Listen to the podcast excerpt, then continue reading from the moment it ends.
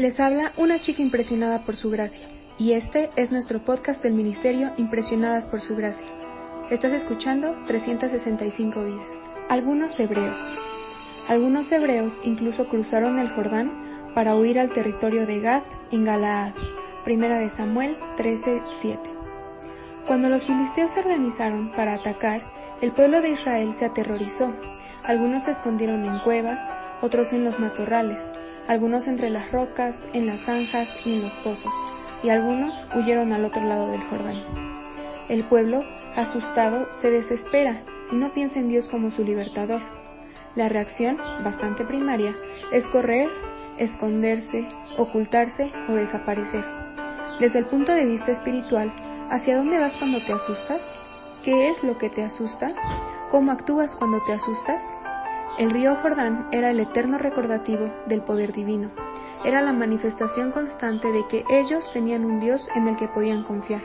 Un Dios que tenía poder para derrumbar las más altas torres, columnas y murallas.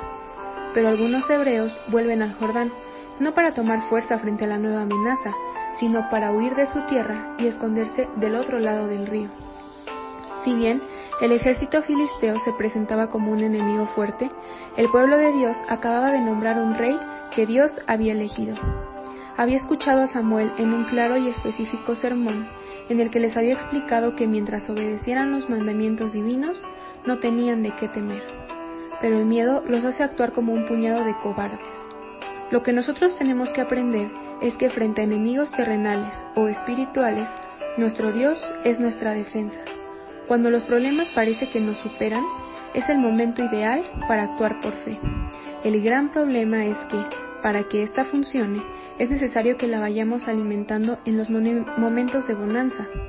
Es imposible que actuemos por fe en los momentos difíciles, si no nos acostumbramos a caminar por ella cada día. No sé si haber pedido un rey los atormentaba tanto, pero la reacción es una clara demostración de un corazón, como mínimo, nervioso. ¿Por qué huir desesperados del enemigo? ¿No tenían un Dios todopoderoso que los podría salvar porque lucharía por ellos? ¿No había demostrado poco tiempo antes que podía actuar a través de Saúl? Mientras nuestra religión sea solamente una teoría, nuestra primera reacción frente a los problemas será huir.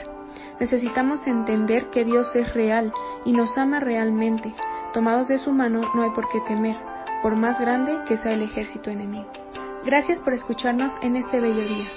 Que Cristo viva en tu corazón por la fe y que el amor sea la raíz y el fundamento de tu vida, y que así puedas comprender cuán ancho, largo, alto y profundo es el amor de Cristo.